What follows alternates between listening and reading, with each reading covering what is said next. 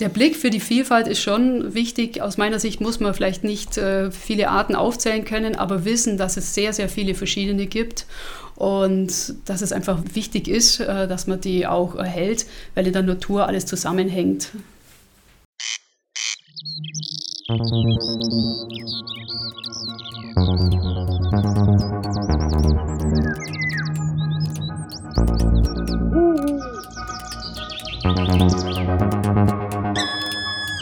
Ausgeflogen.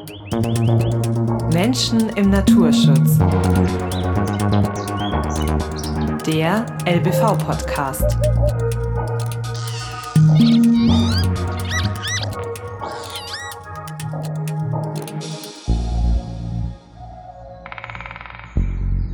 Herzlich willkommen zu Ausgeflogen, der LBV-Podcast. Ich bin Stefanie Bernhard vom LBV und war für euch wieder unterwegs im ältesten Naturschutzverband Bayerns. Für diese Folge hatte ich die bisher längste Anreise. Es ging nämlich in den Süden Bayerns ins wunderschöne Oberstdorf im Oberallgäu. Hier führt der LBV im Alpenvorland und in den Alpen das Umweltbildungsprojekt Klassenzimmer Alpen durch.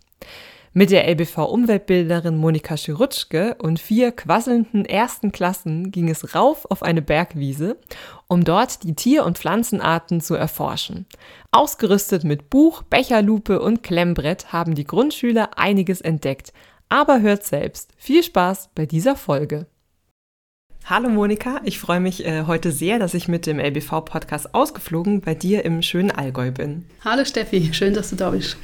Du lebst ja dort, wo andere Menschen eher ihren Urlaub verbringen.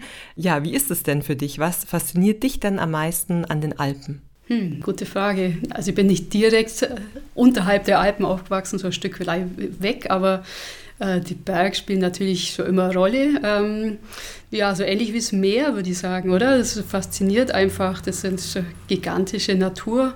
Und ähm, wenn ein das ein Leben lang begleitet, dann prägt es einen vielleicht auch ein Stück weit. Und in den Allgäuer Alpen ist natürlich sehr schön, dass sie auch sehr artenreich sind. Und ähm, wenn man da Fable dafür hat und sich das auch privat gern anschaut, was es für Tiere und Pflanzen gibt, dann ist man einfach sehr froh, da in der Nähe wohnen und leben zu können. Das kann ich mir sehr gut vorstellen.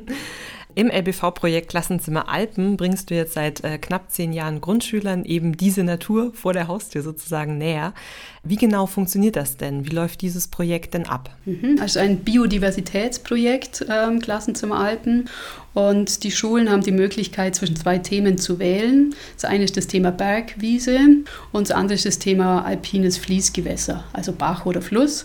Und wenn die Schule sich für ein Thema dann entschieden hat, dann gehen wir mit den Klassen zu einem Thema mehrmals im Schuljahr raus und zwar zu allen Jahreszeiten. Also das ist das Schöne am Projekt, dass man jetzt nicht nur dann, wenn alles warm und schön ist, auf der Wiese unterwegs ist, sondern tatsächlich auch im Herbst sich äh, eine Wiese anschaut oder einen Bach, im Winter, im Frühjahr und im Sommer.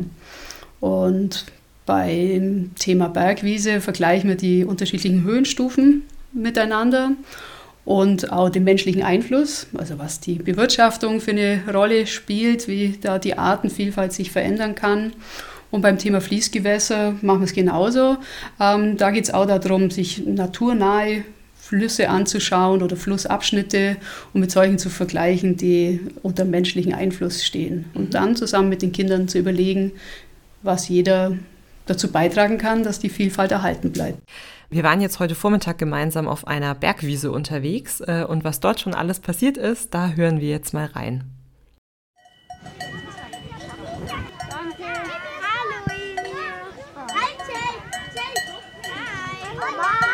Okay, und jetzt halt. Alle Augen zu mir. Alle Augen zu mir und ganz leise. Guten Morgen zusammen. Guten Morgen. Sehr gut, ihr seid ja super. Cool. Also, ich darf mich kurz vorstellen, ich bin die Monika vom Landesbund für Vogelschutz, LBV. Ja, was machen wir denn jetzt eigentlich? Jetzt treffen wir uns hier in der Früh. Habt ihr Ahnung, was wir überhaupt machen? Oder ist das eine Überraschung von euren Lehrerinnen? Wir gehen auf eine Wandertour. Gut, wir gehen auf eine Wandertour. Und was machen wir? Das ist eine ganz normale Wanderung oder wisst ihr, was wir da genau machen dann? Ganz da hinten. Die Dame mit dem Stirnband, genau. Wir erforschen. Super, wir erforschen was. Und was erforschen wir denn? Die Natur, sehr gut. Und was speziell, wisst ihr das auch noch? Blumen. Sehr gut, wunderbar. Wir erforschen Blumen und im Allgemeinen die Bergwiese. Okay? Gut.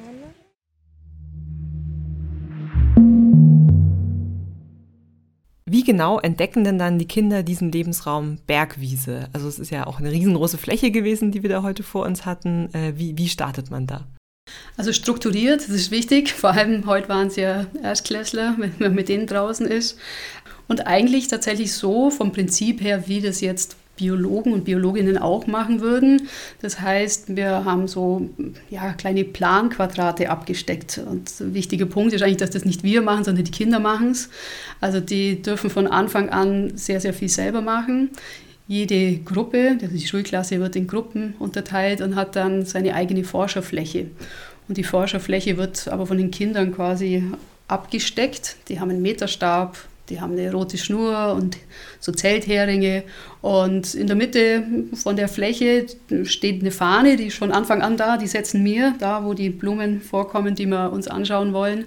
Und dann stecken die um dieses Fähnle eben eine Fläche ab. Und das ist dann die Forscherfläche und dann können die Kinder mit konzentriertem Blick arbeiten. Und was können Sie dann da alles entdecken? Wie läuft das dann ab? Gerade bei Erstklässlern. Also das, das fand ich heute auch sehr spannend. Sie sind ja wirklich noch klein, aber sie können auch schon ganz viel. Also manche konnten ja auch schon ein bisschen lesen zum Beispiel. Also die können tatsächlich sehr viel. Man muss sie da ein bisschen anleiten, aber nicht anleiten, indem man ihm alles vorgibt, sondern indem man so Schritt für Schritt äh, neue Aufgaben stellt. Und bei uns läuft es ja so ab, die haben also ein Klemmbrett in der Hand und ein Forscherprotokoll. Das ist also ein Blatt, wo draufsteht, was sie jetzt zu tun haben. Das lesen tatsächlich meistens dann Eltern vor bei den Erstklässlern, die mithelfen. Aber dann geht es erstmal darum, den Blick der Kinder zu schulen. Und die erste Aufgabe heute war, dass sie sagen mussten, was für Farben sie in ihrer Forscherfläche sehen. Also was für Farben haben die Blumen, die da vorkommen. Und dann mussten sie zählen, wie viele Blumen insgesamt da wachsen. Also die Blü Blumen, die noch blühen, die verblühten, lasst mal weg natürlich. Und dann müssen Sie schauen, wie viele verschiedene Arten da vorkommen. Also da ist total egal am Anfang, wie die heißen, sondern ähm, die sollen genau selber hinschauen und eben schauen, ob, wenn verschiedene gelbe Blumen da sind, äh, sehen, ob es eben eine Art ist oder verschiedene. Was die Erstklässler da heute alles entdeckt haben, das hören wir uns jetzt auch nochmal an. Was hast du denn in deiner Fläche schon alles gesehen heute? Löwenzahn und Klee. Wie sah der Klee aus? Rot. Bist du sonst viel draußen, auch in der Natur? Mm, Ja. Wir tun dann immer die Blätter trocknen und können die irgendwann beim Buch als Lesezeichen nehmen. Was gefällt dir denn besonders gut am Forschen hier heute draußen? Ähm, dass, man die, dass man die Blumen und Tiere erforscht und dass man da neue Dinge sieht. Super. Was habt ihr denn heute schon alles gelernt? Magst du mir das sagen?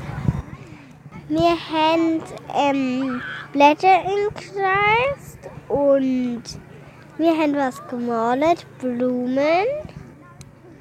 Und wir haben Gläs mit den Lupen besser angeschaut. Und das war's.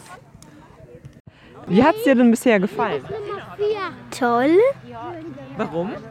äh, weil wir die Pflanzen angeguckt haben und die Pflanzen auf, äh, auf ähm, das Blatt Papier dort an, angemalt haben.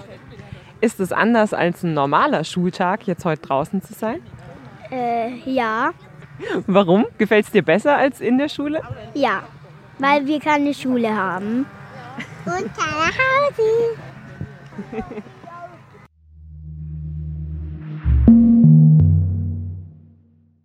Du hast jetzt ja auch schon gesagt, dass das alles schon ja die Anfänge von wissenschaftlichen Arbeiten sind und äh, den Schülern ja eben auch da nahelegst, dass sie wirklich Naturforscher sind.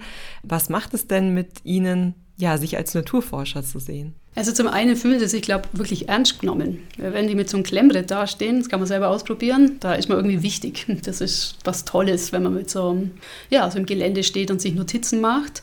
Und also das hat man heute, glaube ich, auch sehr gut gesehen, dass die von Anfang bis Ende total bei der Sache waren und auch Verantwortung für ihre Fläche übernommen haben. Ich bin tatsächlich, um den Kindern was zu zeigen, mal in eine Fläche rein mit dem Fuß und dann habe ich sofort einen Ampfiff bekommen von einem Jungen, die geht da rein, das geht nicht. Und habe ich mich entschuldigt und gesagt, ja stimmt, äh, das habe ich eigentlich gesagt. Und die achten sehr genau drauf, was dann mit den Pflanzen und auch den Tieren passiert, die auf ihrer Fläche vorkommen. Ja, ja, es wird dann schon ganz, ganz ernst genommen. Was ich so spannend fand, also sie, sie entdecken dann ja auch wahnsinnig schnell was. Ne? Am Anfang ist es erst irgendwie nur eine ja, lila Blume und weil so nach und nach wird es dann ein Klee, weil man es dann eben nachstarkt oder irgendwie ja jemand einem sagt. Das geht ja total in die Richtung, dass man Artenkenntnis schult. Warum ist das denn wichtig?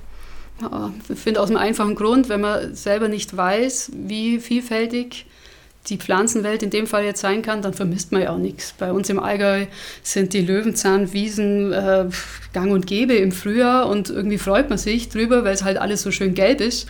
Aber wenn man weiß, dass es eigentlich total bunt sein könnte, dann vermisst man halt das doch. Aber viele vermissen es halt nicht, weil sie nur die gelben Löwenzahnwiesen kennen. Also der Blick für die Vielfalt ist schon wichtig. Aus meiner Sicht muss man vielleicht nicht äh, viele Arten aufzählen können, aber wissen, dass es sehr, sehr viele verschiedene gibt und dass es einfach wichtig ist, äh, dass man die auch erhält, weil in der Natur alles zusammenhängt. Dieser Zusammenhang mit den äh, Arten, der ist ja eigentlich auch schon so, so der Kern, um was es eben in diesem Biodiversitätsprojekt geht. Biodiversität ist ja ein großer und komplexer Begriff. Was ist das denn? Wie würdest du das beschreiben? Genau, das muss ich aufpassen, dass nichts vergessen. Also Biodiversität ist äh, die Vielfalt an Lebensräumen, Genen, Sorten, Arten, also alles, was die Natur ausmacht, die Vielfalt. Also es geht wirklich vom ganz Kleinen bis zum Großen. Bei Klassenzimmer Alpen, da äh, klammern wir uns ein bisschen an der Artenvielfalt natürlich fest. Das ist das, was man mit Kindern am einfachsten, glaube untersuchen kann und anschauen kann. Und um ehrlich zu sein, ist da auch nicht immer genau die Art, aber immerhin die Gattung oder die Familie, die wir uns da anschauen. Wie genau erklärst du dann jetzt auch den Erstklässlern oder allgemein den Grundschülern eben solche komplexen Begriffe wie eben Biodiversität? Ähm, oder es geht ja auch dann teilweise um sowas wie den Klimawandel. Also explizit am Anfang ansprechen tue ich das Wort Biodiversität nicht. Das ist für Erstklässler tatsächlich zu schwer. Wir machen das Projekt ja aber auch mit höheren Klassen, also bis zur vierten Klasse. Da kann man das dann ansprechen. Ähm, sowas wie den Klimawandel kann man aber äh, den Kindern schon erklären, weil das wissen sie eigentlich, das weiß auch der Erstklässler, dass man da aufpassen muss, dass es zu warm wird, sage ich mal ganz einfach und dass es dann eben auch einen Einfluss hat äh, auf unsere Tierwelt. Und das ist zum Beispiel schön, wenn wir dann höher gehen im Sommer, da sind wir auch auf dem Nebelhorn und diese hohen Regionen sind ja dann sehr stark betroffen vom Klimawandel. Und wenn man den Kindern dann erklärt, ja, das Murmeltier, das braucht offene Wiesenflächen zum Beispiel, oder das Schneehuhn braucht diese Kälte und braucht Schnee im Winter. Und beide Tiere kann man da oben schön mit Kindern auch beobachten dann verstehen die, okay, das hat einen direkten Einfluss auf die Tiere bei uns in den Alpen, wenn das Klima sich verändert und da sollte man auch aus Artenschutzgründen was dagegen tun. Ich fand es so spannend, weil eine Schülerin hat heute dann auch gesagt, eben, ja, man muss Natur schützen. Und also sie war quasi schon einen Schritt weiter, hat auch diesen Gedanken gleich schon geäußert. Warum ist es denn wichtig, gleich schon Kindern in so jungem Alter zu vermitteln, ja, da draußen ist Natur und die ist schützenswert? Naja, ich glaube, umso früher man das Intus hat, umso normaler wird das Ganze. Wenn es selbstverständlich ist, ähm, also vielen Kindern ist zum Beispiel klar, dass man keinen Müll liegen lässt. Das wissen sie bereits. Den meisten ist auch klar, dass man die Wege nicht verlassen sollte.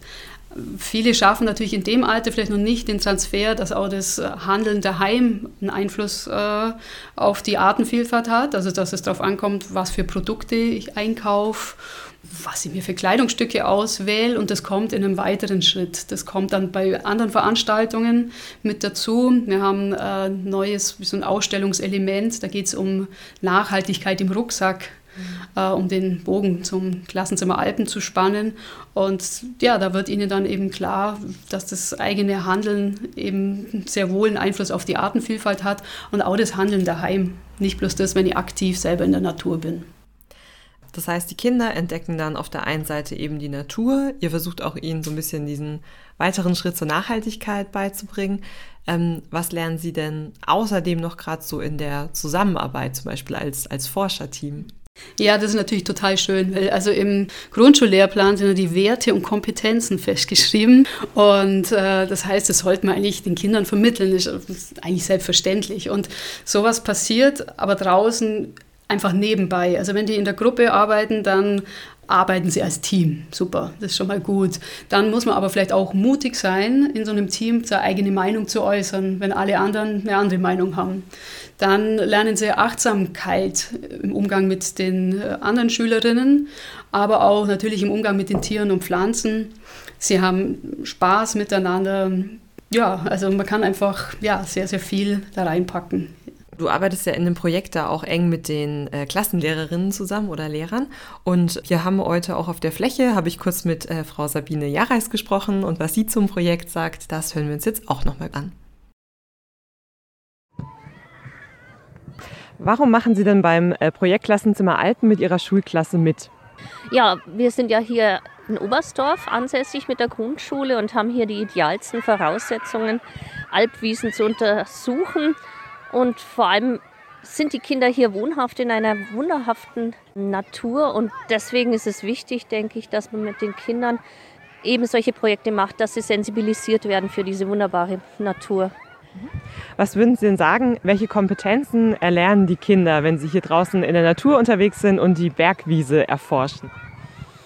Also erstmal das Miteinander umgehen, das, ähm, die Achtsamkeit mit der Natur, ähm, auf jeden Fall genau hinschauen, was genau betrachten, untersuchen und auch das Protokoll, was hervorragend aufgebaut ist, ähm, letztendlich Stück für Stück mit den Helfermamas durchzugehen, zu erkennen, Aufgaben nacheinander anzugehen und die dann äh, umzusetzen.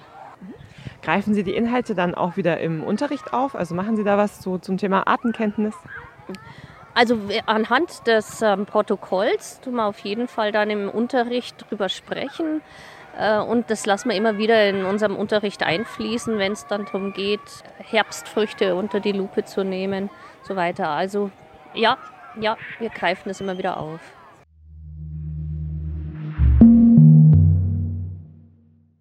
Wir haben uns ja heute dann auch nicht nur die Pflanzen angeschaut, sondern am Ende der zwei Stunden auch noch die Tiere. Und ja, auch da haben die Kids ein paar spannende Entdeckungen gemacht und das hören wir uns jetzt auch noch an. Gut, sollen wir mal zusammen noch nach Tiere schauen? Schaut mal, da hüpfen so ganz kleine. Seht ihr die? Ja, die sind winzig. Schaut mal, da sind ganz viele kleine die so. gehen bei jeder hüpfen. Bewegung weg. Ich habe einen. Da, da war gerade ein Grashüpfer. Cool, Aurel. Zeig mal. Zeig mal. Ein Grashüpfer. Ja, und was für eine, da müssen wir schauen, gell? Grashüpfer ist schon mal sehr gut. Aber jetzt schaut mal her. Jetzt schauen wir mal da auf der Karte. Jetzt schaut mal her, das sind die Grashüpfer. Und da muss man auf die Fühler schauen. Auf die Länge der Fühler. Jetzt schau mal, was, wie die Fühler, also die Grashüpferfühler ausschauen und da auf der Ich Karte. habe einen. Hat der lange Fühler oder kurze? Schaut mal daher. Schaut mal die Karte an und vergleicht jetzt. Welcher könnte das sein? Der da. Der hat aber gar nicht lange Fühler, oder? Also bei den. Du hast auch einen. Sollen wir den freilassen? Nachher wieder freilassen. Okay. Nachher und jetzt tun wir erstmal schauen, da bleib mal da. Schau mal, du kannst uns helfen. Bei den Grashüpfern darf ich euch was verraten. Das ist nämlich ein bisschen schwierig. Man darf dann nicht nach den Farben schauen. Die Farben sind ganz egal. Die gibt es in Braun. Und was gibt es noch für Farben beim Grashüpfer? Darf ich Grün. sagen, die da drüben haben einen kleinen Grashüpfer. Sehr gut, die sollen auch alle herkommen. Man muss nur auf die Fühler schauen, Zeig in unserem Fall. Schau mal her, wir schauen alle auf die Fühler. Haben eure Grashüpfer ganz lange Fühler oder kurze? Kurze. Also super. Und wisst ihr, wie die dann heißen? Die heißen Kurzfühler Schrecken. Könnt ihr das sagen? Nein. Fühler. Doch, das kriegen wir hin, bin ja. Nicht Schnecken, sondern Schrecken. Nochmal. Kurzfühler Schrecken. Super, das ist ein zusammengesetztes Namenwort. Kurzfühler Schrecken. Da stecken drei Er Wörter versucht drin. den Deckel aufzuhüpfen. Ja, der will wieder raus, gell? Lass ihn wieder raus. Ja, aber vielleicht ich darf weiter weg, sonst darf man vielleicht drauf.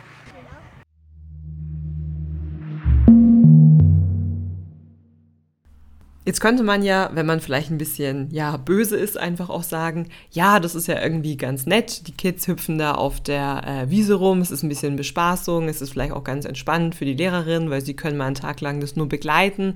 Aber so wirklich für den Artenschutz bringt es eigentlich nichts. Ne? Es ist irgendwie ganz nett, schöne Kinderbespaßung, aber es löst nicht die großen Probleme, die wir im, im Naturschutz haben. Was sagst du denn zu solchen Aussagen? Naja, ist natürlich total wichtig, weil ohne die Menschen äh, gelingt Artenschutz nicht. Und ich selber komme aus, eher aus der Artenschutzecke, ich habe Biologie studiert, aber ohne dass man die Öffentlichkeit mitnimmt, wird sich das nicht ändern. Und was wir versuchen und was uns, denke ich, auch gelingt, ist, dass wir die Emotionen wecken.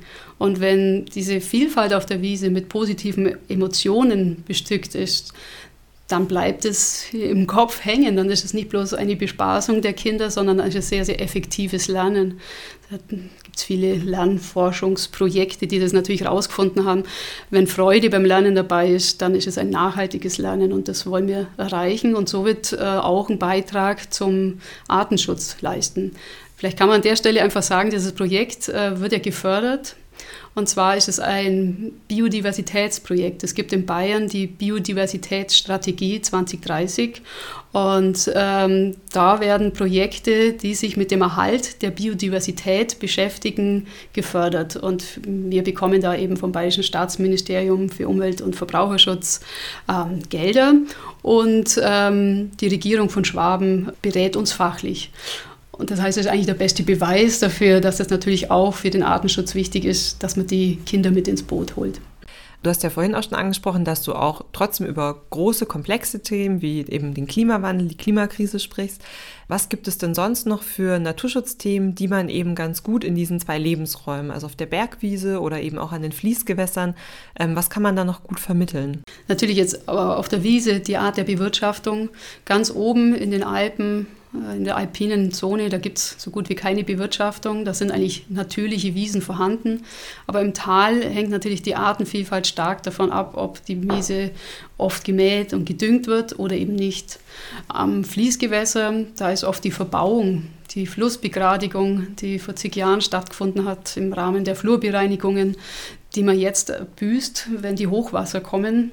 Und das sieht man ganz gut an Flüssen, zum Beispiel wie den Halblech äh, oder auch der Iller. Da gibt es naturnahe Bereiche, wo die Flüsse sich also noch schlängeln, wo es Kiesbänke gibt und Steine im Wasser, wo für die Arten gut ist, weil einfach eine Vielzahl an verschiedenen Lebens Lebewesen da vorkommen kann. Aber es ist eben auch äh, wichtig für den Hochwasserschutz, weil dann hat der Fluss Platz, sich auszubreiten. Ja, jetzt nimmt auch der äh, Tourismus oder einfach der Druck von Menschen auf die Natur, besonders auch so im Alpen und im Allgäu zu. Ja, sprecht ihr auch darüber? Ja, natürlich nicht. Am ersten Termin von Klassenzimmer Alpen, die müssen sich erstmal einfinden, aber es kommt schon, es kommt meistens dann, wir fahren ja selber mit dem Lift hoch auf den Berg und wir führen dann aber meistens mit den Kindern auch so Interviews durch oder die Kinder führen die Interviews mit anderen Besuchern äh, durch und fragen, äh, wie sie hier hochkommen sind und wie sie das finden. Und die Kinder sehen auch zum Beispiel natürlich im Sommer den Skilift und sie sehen auch einen Unterschied auf der Wiese unterhalb vom Lift oder da, wo Ski gefahren wird im Winter und daneben, was die Artenvielfalt angeht. Also das sieht man sehr deutlich. Und da lässt sich natürlich wunderbar mit aufnehmen und mit den Kindern diskutieren. Also ihr vergleicht quasi Flächen, auf denen eher ja, weniger menschlicher Einfluss ist, mit denen, auf denen es stärker ist. Richtig, genau. Und das Schöne ist, wenn man die Kinder dann einfach, also versucht neutral zu fragen, wie sie das finden oder was man tun kann dafür, dann ist es eigentlich ganz interessant, was da für Ideen kommen. Also da kommt tatsächlich sowas wie ein Stück der Wiese stehen lassen und nicht mähen oder nur da Skifahren, wo sowieso schon ein Lift ist oder manche wollen dann vielleicht auch den Lift ganz sperren. Also das ist ganz interessant und da ohne Vorgabe, sondern das ist dann in den Köpfen der Kinder und sie haben eigentlich Ideen, die im Naturschutz auch da sind, äh, kommen dann eben aus aus dem Kindermund raus. Das ist ganz nett immer. Hm. Ja, ja, spannend. Ja, diese Wahrnehmung hatte ich heute auch, dass du den Kindern sehr neutral und erstmal ganz offen gegenüber gehst und einfach schaust, was kommt. Und eben da kommt wahnsinnig viel. Also gerade bei Erstklässlern, die dann auf einmal, ne, die, die Aufmerksamkeit wird klarer, sie sehen die Pflanzen, sie sehen dann irgendwann die Insekten und äh, können dazu dann auch ganz viel sagen. Bildet ihr dann quasi im Projekt so die Naturschützer von morgen aus? ja, wäre schön natürlich, klar. Der ein oder andere wird vielleicht beim Thema bleiben, das kann sein. Ähm, aber ich glaube, vielleicht ist es auch ein bisschen hochgegriffen, das so zu formulieren. Aber natürlich, äh, es ist immer ein Erlebnis und ich finde, also wenn man rausgeht und Kontakte mit dem LBV hat und selber was beobachtet und sieht und muss man vielleicht bloß selber mal an seine Schulzeit denken. Lehrer zum Beispiel, Lehrkräfte äh, können einen sehr stark beeinflussen in der Berufswahl und auch, ja, sind einfach auch Vorbilder und sowas versuchen wir halt auch zu sein. Natürlich, dass wir begeistern und dann natürlich für die Natur begeistern. Mhm. Wie war das dann in deiner eigenen Schulzeit? Also gab es da auch solche Aktionen oder warst du viel draußen als Kind? Ich war viel draußen als Kind, weil wir halt auf dem Land aufgewachsen sind, aber so große Aktionen gab es nicht tatsächlich. Es waren klassische Wandertage. Aber ähm, ich kann mir an einen Biologielehrer erinnern, der einfach jede Gelegenheit genutzt hat, kurz rauszugehen. Und das ist was, was ich total schön finde, weil viele Lehrkräfte trauen sich, glaube nicht mehr rauszugehen. Aber der, also einfach aus Zeitmangel, gerade an den höheren Schulen ist einfach die Zeit ja auch nicht mehr so da, ist ganz klar. Aber der ging immer vielleicht auch mal zehn Minuten raus in den Schulgarten oder man durfte den Froschleich anlangen im Schulteich oder man hat das Fenster nur aufgemacht, dann haben wir die Vogelstimmen gehört. Also nicht bloß alles auf dem Papier, sondern einfach auch immer, sobald es möglich ist, einfach die Sinne mit reinnehmen. Und ich glaube, dann macht es den Kindern auch viel mehr Spaß. So war es bei mir zumindest. Ja, das Projekt, in dem man quasi mit allen Sinnen die Natur entdeckt, das geht ja ein Jahr lang und ihr geht eben auch mehrmals raus, wie du gesagt hast, auch zu verschiedenen Jahreszeiten, in verschiedenen Lebensräumen. Bemerkst du dann auch irgendwie eine Veränderung im Laufe dieses Schuljahres? An den Kindern? Mhm. Ja, total. Also was schön ist, ist natürlich die Teamarbeit. Das ist am Anfang immer so ein bisschen Diskussion natürlich, äh, wer den Meterstab halten darf und wie es jetzt genau geht. Und das ist beim zweiten Mal natürlich. Die sind schon ein, ein eingespieltes Team und die wissen, um was es geht und dass es auch nicht darum geht, wer der Schnellste ist, sondern es soll ganz entspannt ablaufen und das haben sie da schon verinnerlicht. Sie wissen, wie man mit dem Bestimmungsbuch dann umgeht. Also natürlich, das sieht man sehr, sehr schön sogar, finde ich. Du hast ja vorhin gesagt, dass ihr beim äh, Klassenzimmer Alpen nicht nur die Bergwiese, sondern auch den Lebensraum Fließgewässer erkundet. Ähm, wird der dann auch ausgemessen und abgesteckt oder wie läuft es dort ab? Mhm, also die Fließgeschwindigkeit wird äh, gemessen und die Flussbreite, manchmal Temperatur, also manche Dinge schon, aber meistens geht es einfach darum, sich die Flussstruktur erstmal anzuschauen. Ähm, ist er jetzt geradlinig oder schlängelt er dahin und die Strukturen so aufzunehmen. Und dann geht es um die Lebewesen im Gewässer. Also was für Arten oder Tiergruppen kann man da finden? Das sind dann meistens äh, Insektenlarven die werden unter Mikroskop betrachtet, aber alles unter Wasser, also so, dass man sie dann wieder zurücksetzen kann, lebendig. Genau, also schon ein bisschen mehr Feinarbeit, sage ich mal, wie auf der Wiese und ein bisschen mehr Gerätschaften auch mit dabei, äh, aber auch sehr schön. In den Stunden in der Natur unterstützen euch ja in der Regel auch die Eltern der Kinder, weil man einfach dann viel in Kleingruppen unterwegs ist und ja, das auch immer ganz schön ist, wenn dann einfach noch mehr Erwachsene mit dabei sind. Verena Scherm, eine der Mütter, die heute mit dabei waren, berichtet jetzt aus dem Klassenzimmer Alpen. Wie finden Sie denn das Projekt Klassenzimmer Alpen? Ich finde es super, dass man überhaupt mit den Kindern rausgeht in die Natur und einfach versucht, einfach draußen denen was nahezubringen, was beizubringen, dass es überhaupt die Möglichkeit gibt und dass die Kinder da eben ja auch einen Blick dafür einfach bekommen. Was macht diese Naturentdeckung mit den Kindern? Ich denke, das öffnet auf jeden Fall so ein bisschen den Horizont und dass ja, die Kinder einfach mit offenen Augen, im wahrsten Sinne des Wortes halt, ähm, dann da so ein bisschen einfach auch mal, wenn sie privat in der Natur sind, vielleicht anders gucken und vielleicht auch ein anderes Bewusstsein dafür bekommen und vielleicht es auch mit nach Hause tragen. Vielleicht gerade in Familien, wo man nicht so oft rausgeht oder nicht die Möglichkeit hat, oft rauszugehen ähm, und in den Wald zu gehen oder in die Wiesen zu gehen, dass solche Kinder eben auch mal die Chance haben, ähm, da einen Blick dafür zu bekommen, ein Auge dafür zu bekommen.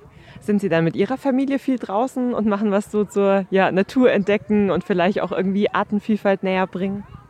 Naja, Artenvielfalt näher bringen, jetzt im schulischen Sinne ähm, oder jetzt wie hier so ganz gezielt nicht.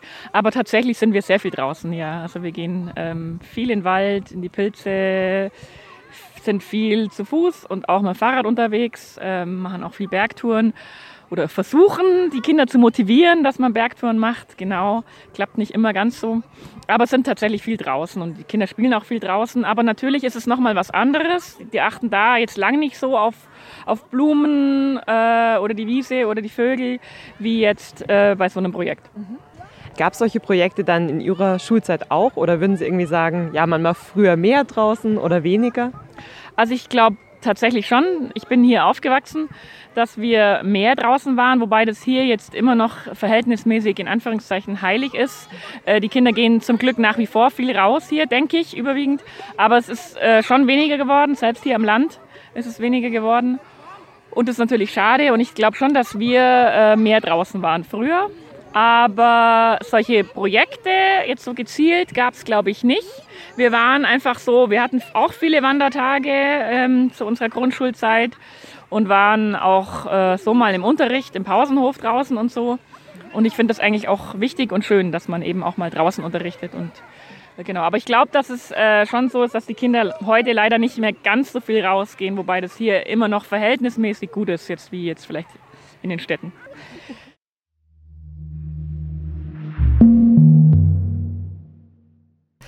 Wie viele Schulklassen haben denn bereits mitgemacht in den äh, vielen Jahren, die das Projekt jetzt schon läuft? Insgesamt 52.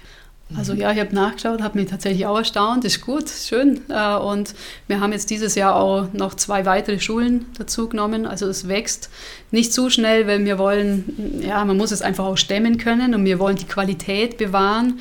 Uns ist es wichtig, dass man eben mehr Termine mit einer Schulklasse hat, wie jetzt da die Masse durchzuschleusen. Aber genau, dieses Jahr zwei neue Schulen mit dabei, wobei da nicht alle Jahrgangsstufen mitmachen, sondern einzelne Klassen. Ähm, jetzt kann es ja auch gut sein, dass ihr in der Klasse Kinder habt, die zum Beispiel Migrationshintergrund haben und jetzt vielleicht noch nicht so perfekt Deutsch können. Wie schafft ihr es denn, die ja, mitzunehmen?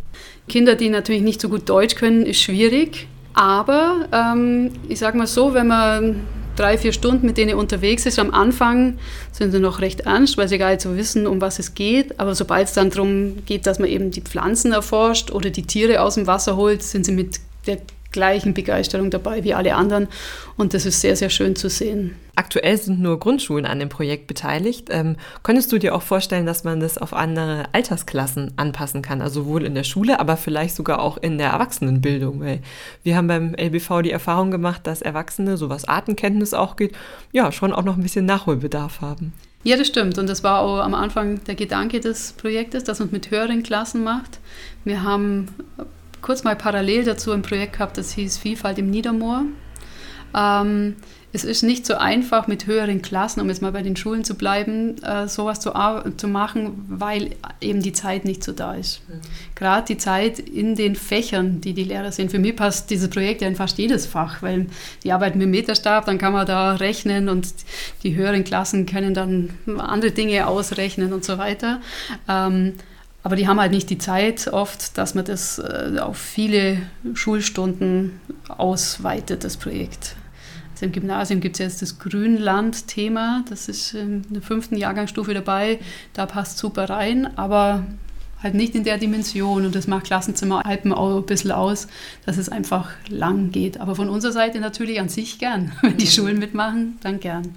Und für die Erwachsenen, ja, auf jeden Fall könnte man machen. Jetzt hat ja auch nicht jede Schulklasse die Alpen direkt vor der Tür. Ähm, kann man das Projekt denn auch in anderen Regionen oder an anderen Naturspots durchführen? Also wir haben einen Leitfaden entwickelt für Umweltbildungsveranstaltungen in den Alpen, heißt er dass auch andere Schulen quasi ähm, das übernehmen können. Also da sind Tipps drin äh, von der Planung aber auch, also über die Planung, aber auch, was man konkret macht, also Aktionsvorschläge. Genau, also man kann das übertragen auf andere Bereiche. Genau, ansonsten ist halt die andere Reise natürlich, wenn es Schulen von woanders zu, zu den Alpen fahren, einfach sehr, sehr weit und zurzeit dann sehr teuer. Wenn ich jetzt vielleicht als Klassenlehrerin, Klassenlehrer oder vielleicht auch in meiner Familie mit meinen Kindern da irgendwie aktiv werden möchte und mehr rausgehen möchte, ähm, wo finde ich denn Tipps, wie ich so einen Forscherausflug in der Natur gestalten kann? Ja, also Vergleichbares äh, gibt es natürlich an den LBV-Umweltstationen und Umweltbildungseinrichtungen, die es in jedem Regierungsbezirk äh, in Bayern gibt und an die kann man sich gern wenden. Die machen teilweise Kindergeburtstage, Familienaktionen und auch Schulklassenprogramme. Und wenn man ganz individuell das gestalten will, dann gibt es auch ein Projekt, das heißt Naturschwärmer zum Beispiel. Da kann man sich total gut informieren als Familie, was man äh, am Wochenende oder in einer Zwei-Stunden-Aktion mal mit den Kindern selbstständig in der Natur machen kann.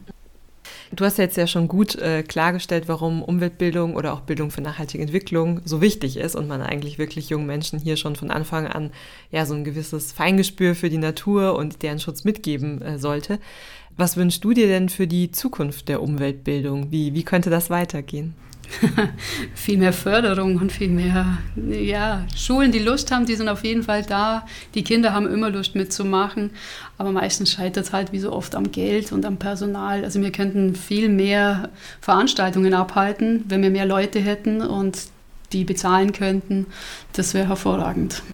Sollte dann Umweltbildung ein eigenes Fach werden oder vielleicht auch mehr im, im Lehrplan stehen? Das wäre der Idealfall, weil im Moment ist es immer noch was Besonderes und ich muss sagen, ich bin immer ein bisschen erschreckt, wenn ich sehe, gerade in der Grundschule auch, wie viel da noch auf dem Papier stattfindet zum Thema Wiese, Hecke, Wald, Wasser, ähm, sollte im Lehrplan verankert sein und zwar so, dass man raus muss und sich das vor Ort anschaut.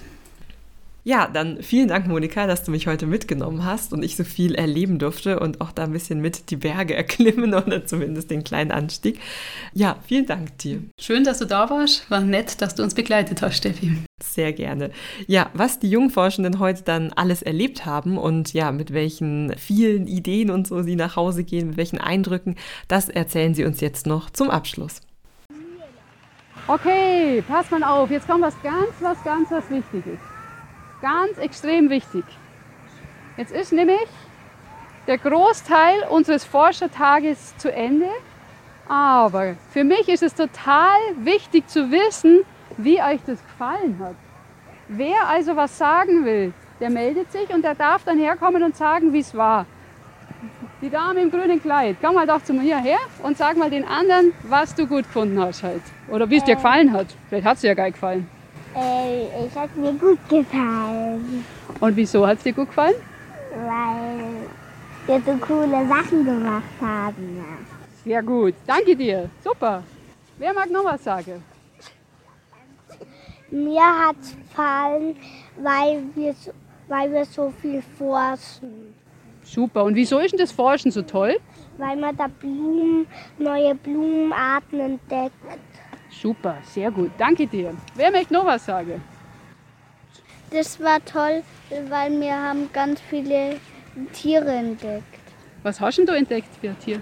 Also eine Spinne und eine Nacktschnecke. und so ein, eine Ameisenkäfer. So. Super, danke dir. Cool. Dann darf ich mich bei euch ganz, ganz herzlich bedanken, weil ihr wart jetzt über zwei Stunden ganz, ganz gut bei der Sache. Das habt ihr hervorragend gemacht. Wirklich. Für Erstklässler tippitoppi. Wahnsinn, wie ihr das gemacht habt. Es gibt mal einen ganz, ganz dicken Applaus von allen Erwachsenen für die Kinder.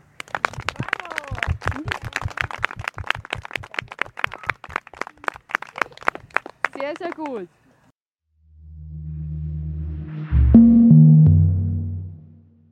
Diese Folge aufzunehmen hat richtig Spaß gemacht. Es war so schön, dabei zuzuschauen, wie die Kinder für die Bergwiese und deren Bewohnern immer mehr Faszination entwickeln und total bei der Sache waren.